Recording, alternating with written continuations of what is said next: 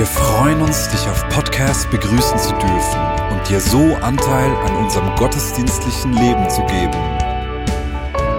Wir danken dir für jede Form des Mittragens. Mit einer Online-Spende auf der Website kannst du die Vision der Vineyard Bern finanziell unterstützen.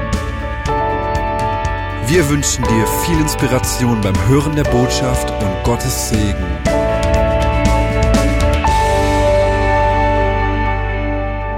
Ich will heute äh, über die Bedeutung der Gemeinde sprechen. Ich habe vor einigen Wochen schon begonnen, darüber zu sprechen, dass wir das Miteinander neu entdecken wollen. Und heute möchte ich über die Bedeutung sprechen, die die Gemeinde hat. Denn wenn ich die vergangenen Monate anschaue, dann muss ich sagen, dass es für mich als Leiter oder für uns als Leitung echt herausfordernd war. Es war eine herausfordernde Zeit. Auf der einen Seite hat uns der Umbau, der zu einem Ende kommt in wenigen Wochen, äh, länger beansprucht, als wir das gedacht haben. Dazu kam Corona, äh, Corona das, das ganze Gemeindeleben auf den Kopf gestellt hat und viele Fragen auch geweckt hat, wie wir mit ständig wechselnden Umständen und Maßnahmen umgehen, wie wir darauf reagieren. Wir haben während mehreren Monaten keine physischen Gottesdienste durchgeführt. Und als wir uns wieder treffen konnten, haben wir uns getroffen, aber in viel kleinerem Rahmen. Das vergangene Jahr hat viele Gewohnheiten durcheinandergebracht, uns Gewohnheiten verändert. Einige Menschen waren froh, nicht mehr so viele Termine zu haben, ob es jetzt mit der Gemeinde oder dem Sport der Kinder oder Treffen aus dem Geschäftsleben zu tun hat. Das hat eine Beruhigung gebracht. Andere freuen sich zu Hause oder haben es entdeckt, zu Hause anbeten zu können und tolle Worship Bands und die besten Redner von zu Hause aus mitverfolgen zu können. Und einige fragen sich, wie es denn mit der Gemeinde aussieht, was die Bedeutung der Gemeinde ist, ob es die Gemeinde überhaupt noch braucht. Und ich glaube, dieser Frage müssen wir nachgehen. Diese Frage müssen wir uns stellen. Und das möchte ich heute tun. Braucht es die Gemeinde? Oder ist sie einfach eine nette Beilage im Leben von Christen? Oder hat sie eine tiefere Bedeutung? Jetzt, wenn wir, wenn wir die Entstehung der Gemeinde anschauen, dann sehen wir, dass, es, äh, dass der Impuls von Jesus kam. Es war eine Idee von Jesus, der zu seinen Jüngern sagte, dass er seine Gemeinde, seine Kirche bauen wird. Nun, ich bin mir ziemlich sicher, dass die Jünger keine Ahnung hatten, was Jesus damit meint. Und als Jesus dann gestorben und auferstanden ist, hat er nicht nur meine persönliche Beziehung mit Gott im Blick. Es ging ihm nicht nur um die Versöhnung des einzelnen Menschen mit Gott, sondern genauso auch um die Versöhnung der Menschheit, unserer menschlichen Beziehung, die Wiederherstellung der menschlichen Beziehungen.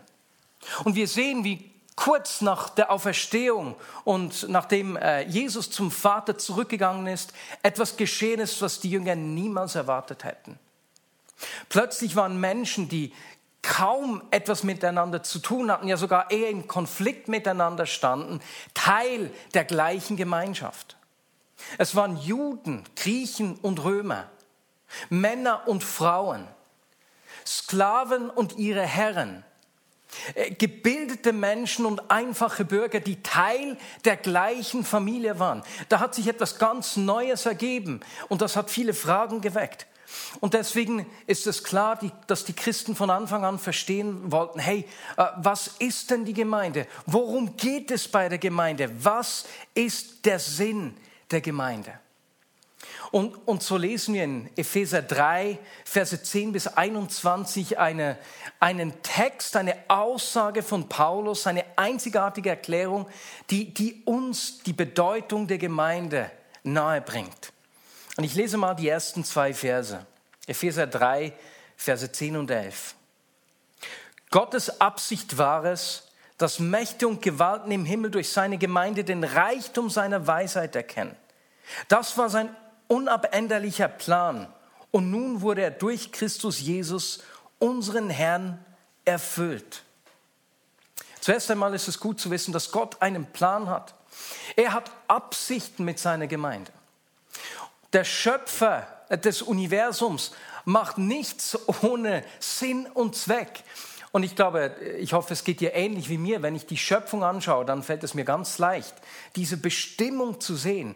Wenn ich sehe, wie unglaublich alles miteinander verknüpft ist und zusammenwirkt, wie es Insekten braucht, der Regen, der entsteht, die Verdunstung wiederum, wie er die Schöpfung gemacht hat, dass sie unglaublich toll ineinander hineinwirkt. Gott hat einen Plan. Und genauso hat er die Gemeinde mit einer Bestimmung geschaffen. Paulus schreibt, dass durch sie der Reichtum der Weisheit Gottes sichtbar werden soll. Was für eine Aussage. Der Reichtum der Weisheit Gottes soll durch die Gemeinde sichtbar werden. Oder mit anderen Worten, wenn du willst, dass die Welt sieht, dass Gott gut ist, muss die Güte Gottes an der Gemeinde sichtbar werden.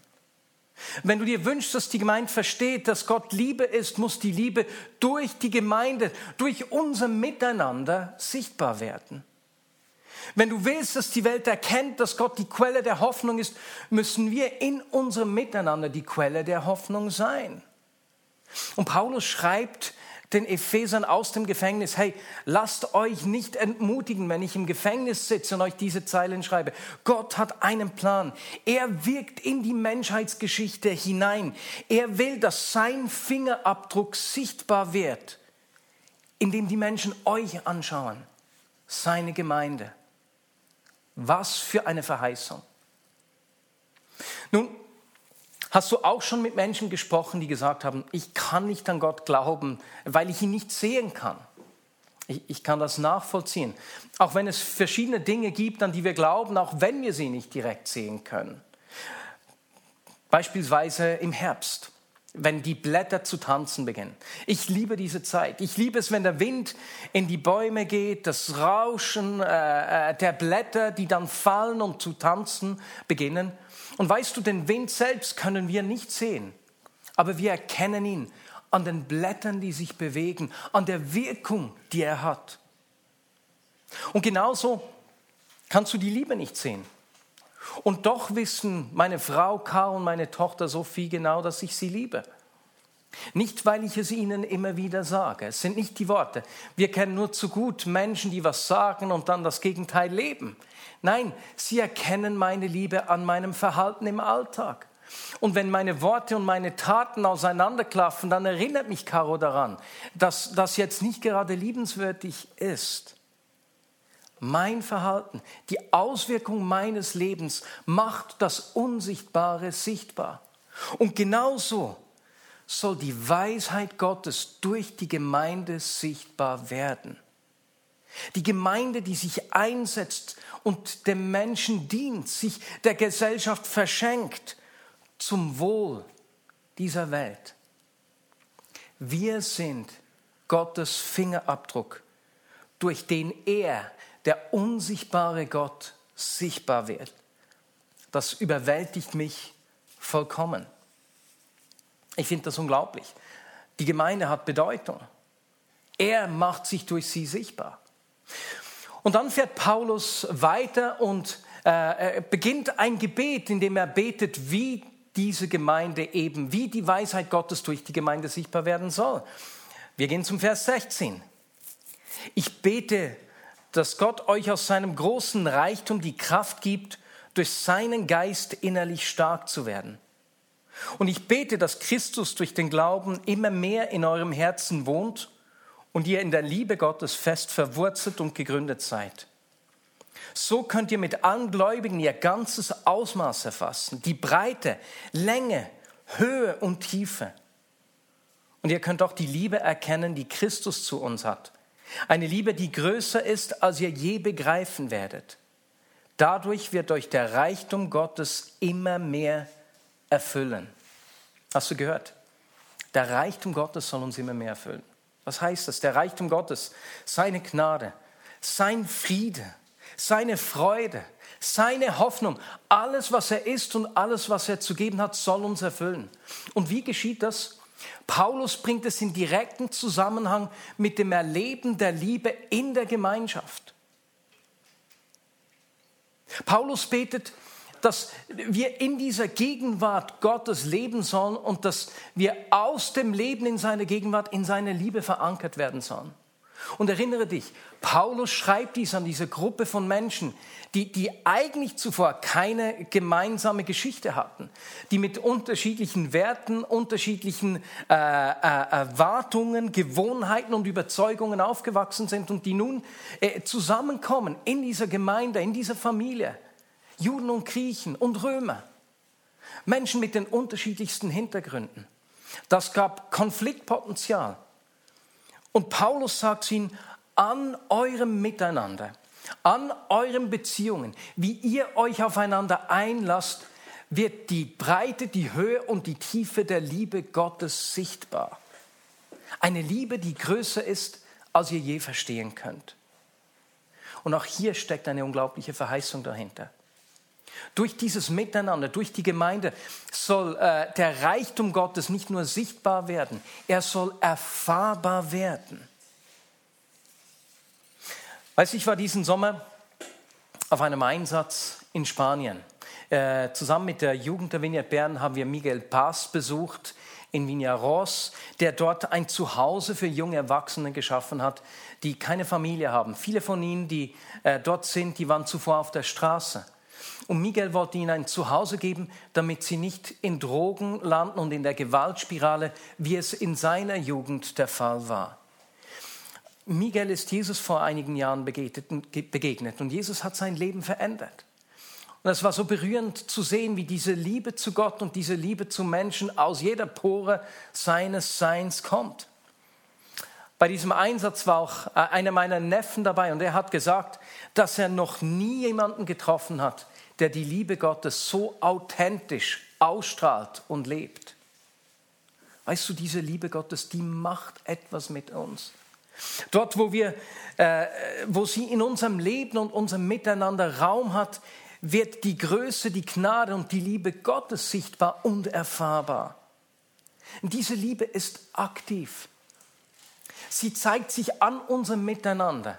Das ist nicht nur Theorie. Es zeigt sich dort, wo wir uns aufeinander einlassen, wo wir, uns, wo wir aufeinander zugeben und uns einander verschenken, wo wir ansteckend werden.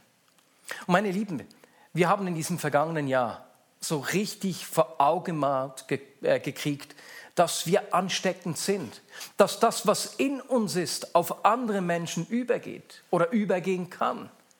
Und das ist nicht nur mit dem Virus so, das war schon immer so. Das, was in dir ist, geht auf andere Menschen über. So sind wir geschaffen.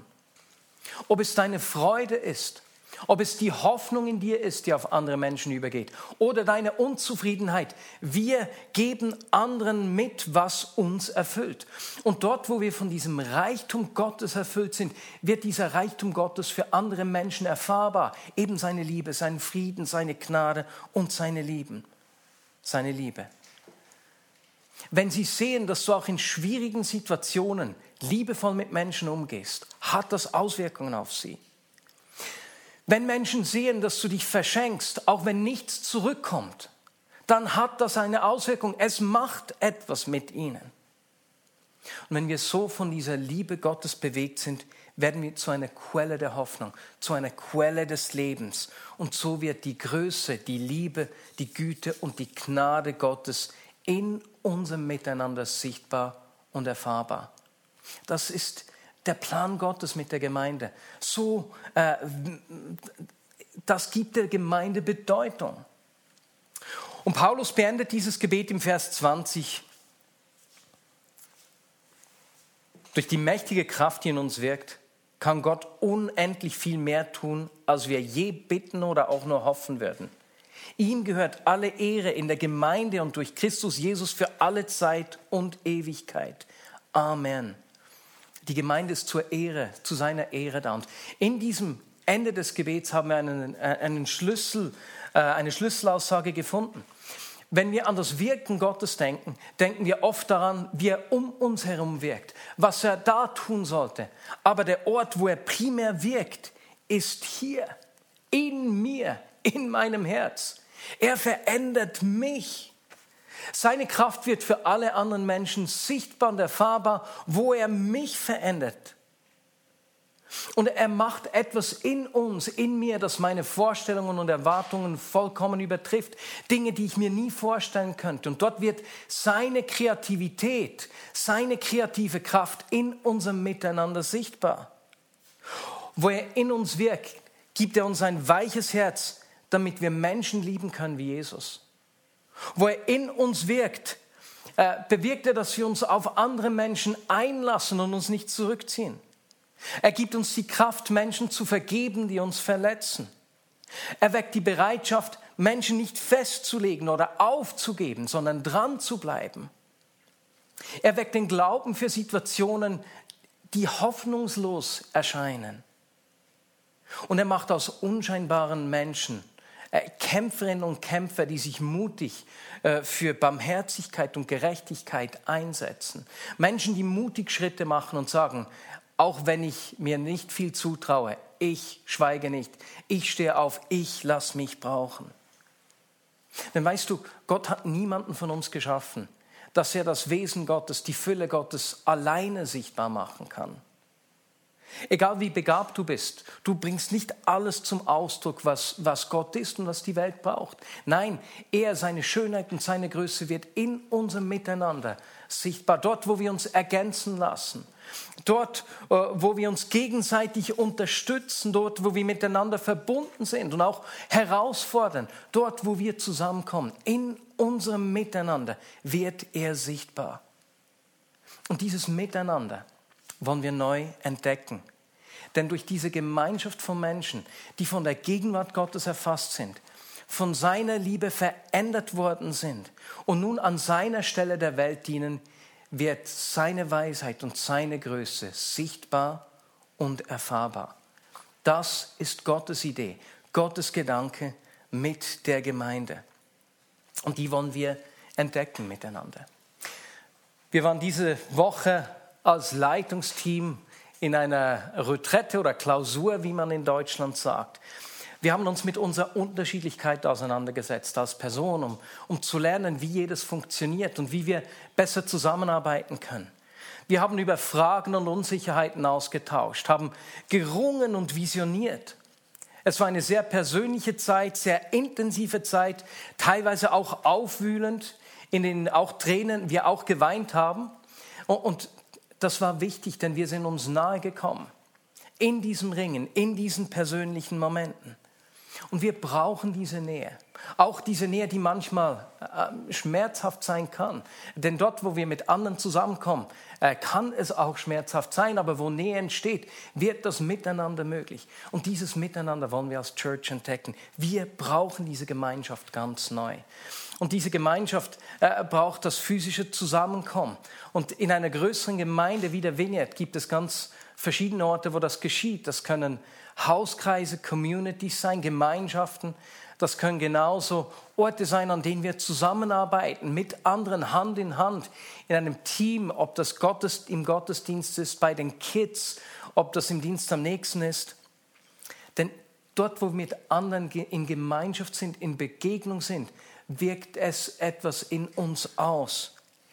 Denn in der Gemeinschaft wird mein Hunger nach Gott geweckt. In der Gemeinschaft erlebe ich, dass ich mehr zu geben habe, als ich gemeinhin so denken würde. In der Gemeinschaft lerne ich aber auch von mir selbst wegzuschauen. Und in der Gemeinschaft werde ich von anderen inspiriert und angesteckt, mich von Gott brauchen zu lassen, wenn ich sehen kann, wie sie das tun. Und weißt du, auch für uns macht Gott sich in und durch die Gemeinschaft sichtbar und erfahrbar. Und das wollen wir miteinander erleben. Als Vineyard Bern sind wir uns bewusst, dass wir nicht für uns selbst existieren. Deswegen wollen wir Teil des Wirkens Gottes sein, in jedem Herz und jedem Haus in Bern und darüber hinaus. Und Teil des Wirkens Gottes zu sein, beginnt damit zu wissen, dass er dauernd am Wirken ist, auch während Corona. Ich habe Anfang äh, ich habe im Sommer einen 76-jährigen Mann kennengelernt, einen, einen Schweizer, das hat mich richtig berührt, der Anfang dieses Jahres Jesus kennengelernt hat. Während langer Zeit konnte er nicht gut schlafen, weil er immer abends so dunkle Wesen gesehen hat, richtig physisch gesehen. Und hat dann irgendwie begonnen, christliches Fernsehen zu schauen, ist, hat dann sich bei jemandem gemeldet, der dort interviewt wurde, ist mit Christen in Berührung gekommen und nach einem Gebet äh, sind diese Gestalten einfach so verschwunden. Er sagte, er hätte es richtig gespürt, wie sie verschwunden seien. Es hätte nach Schwefel gerochen und äh, es sei eine neue Freiheit gekommen und seit diesem Moment kann er wieder gut äh, schlafen und ist nun ein leidenschaftlicher Nachfolger von Jesus. Gott wirkt und auf dieses Wirken Gottes wollen wir uns einlassen. Und das braucht einen aktiven Schritt von mir. Wenn er am Wirken ist, braucht es mein Einsteigen, mein Mittun, mein Mitwirken. Und weißt du, ich weiß nicht, wie es dir geht. Ich habe in meinem Leben gemerkt, dass ich eigentlich meistens überfordert bin. Wenn ich irgendwo von einer Not höre, ob das in einer Flüchtlingskrise ist, was kann ich schon dazu beitragen? Ob es in einer Überschwemmung ist, wie jetzt im Aweiler und den Ortschaften darum herum, das überfordert mich. Oder genauso, wenn ich höre, dass ein Freund in Scheidung ist oder jemand stirbt. Ich, diese Situationen überfordern uns. Aber meine Erfahrung ist, dass wenn ich auch nur einen kleinen Schritt gemacht habe, hingegangen bin, zugehört habe, dass ich viel mehr bewirken konnte, als ich jemals erwartet hätte. Und deswegen wollen wir im Kleinen und im Großen diese einzelnen Schritte gehen, aktiv werden. Und das beginnt und verändert einzelne Herzen. Deswegen in jedem Herz. Wie bei diesem äh, Mann, dem 75-jährigen Mann, es hat sein Herz verändert. Und als sein Herz verändert worden ist, hat es Auswirkungen auf sein Haus, seine Umgebung, denn er hat begonnen, davon zu sprechen, was Jesus in seinem Leben getan hat. Und so, wenn wir sehen wollen, dass jedes Herz, jedes Haus, das ganze Städte von dieser Weisheit und Größe Gottes berührt werden, beginnt es damit, dass wir nicht am einzelnen Herzen vorbeigehen, an dem Gott uns brauchen will. Und weißt du, es gibt Orte, wo wir das zusammentun, miteinander. Beispielsweise, wenn sich Menschen aus der Vignette Bern im Gassenbus einsetzen. Das tut eine Gruppe von Menschen miteinander. Oder in den Deutschkursen, die diese Woche wieder beginnen werden. Oder dort, wo sich eine Gruppe von Menschen im Rahmen des Dienst am nächsten, der in Kürze äh, Mitte September hier in der Innenstadt wieder loslegen will, wird miteinander einsetzen. Oder genauso auch im Apotheker. Auch der, der am 11. September äh, eröffnet wird, das gibt uns eine Möglichkeit, uns gemeinsam zu verschenken, miteinander. Genauso in den verschiedensten Projekten, wo Menschen aus der Vignette Bern sich zusammentun und sich miteinander für äh, ein größeres Gut einsetzen, ob das Hope for the Children in Kenia ist oder eben El Gothic in Spanien, Nouvelle Perspective in Togo und im Kongo, Chayaho in Indien, Zarina in Moldawien äh, und so weiter und so fort. Das sind lauter Orte, wo Menschen sich zusammentun und wir gemeinsam diese Hoffnung sichtbar machen. Aber am wirkungsvollsten sind wir dort, wo wir im Alltag nicht an diesen einzelnen Herzen vorbeigehen, wo Gott sich durch uns sichtbar machen will. Und weißt du dort, wo du das für dich alleine im Unsichtbaren machst, bei deinem Nachbarn, an deinem Arbeitsplatz, kannst du wissen, dass Hunderte von Menschen in der Vignette Bern das Gleiche tun und sich mit dir einzelnen Herzen verschenken, damit Häuser und schlussendlich äh, die ganze Stadt von der Größe und Güte Gottes erfährt, dass seine Größe, seine Liebe und seine Kraft durch uns sichtbar wird. So verstehen wir Gottes Plan mit der Gemeinde. Und das will ich unbedingt mit dir zusammenleben. Amen.